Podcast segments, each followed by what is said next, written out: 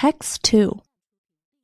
It is an indisputable fact that carbon emissions are rising, and faster than most scientists predicted. But many climate change alarmists seem to claim that all climate change is worse than expected. This ignores that much of the data are actually encouraging. A one sided focus on worst case stories is a poor foundation for sound policies. Hurricanes are often used as an example of the ever worse title. If we look at the US, where we have the best statistics, damage costs from hurricanes are increasing but only because there are more people with more expensive property living near coastlines.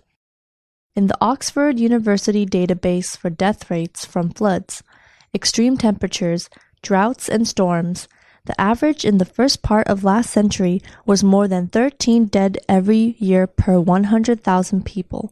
Since then, the death rates have dropped 97% to a new low in the 2010s, of 0.38 per 100,000 people. The dramatic decline is mostly due to economic development that helps nations withstand catastrophes. This is important because if we want to help the poor people who are most threatened by natural disasters, we have to recognize that it is less about cutting carbon emissions than it is about pulling them out of poverty. In short, climate change is not worse than we thought. Some indicators are worse, but some are better. That doesn't mean global warming is not a reality or not a problem. It definitely is. But the narrative that the world's climate is changing from bad to worse is unhelpful alarmism, which prevents us from focusing on smart solutions.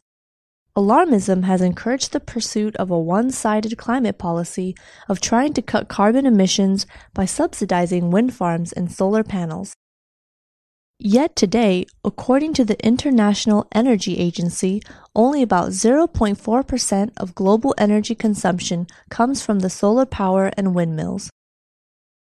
And even with exceptionally optimistic assumptions about future deployment of wind and solar, the IEA expects that these energy forms will provide a minuscule 2.2% of the world's energy by 2040. In other words, for at least the next two decades, solar and wind energy are simply expensive, feel good measures that will have an imperceptible climate impact.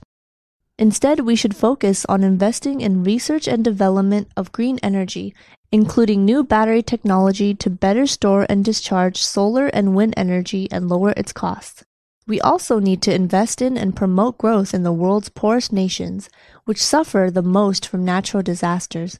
Climate change, doomsayers notwithstanding, we urgently need balance if we are to make sensible choices and pick the right climate policy that can help humanity slow and inevitably adapt to climate change.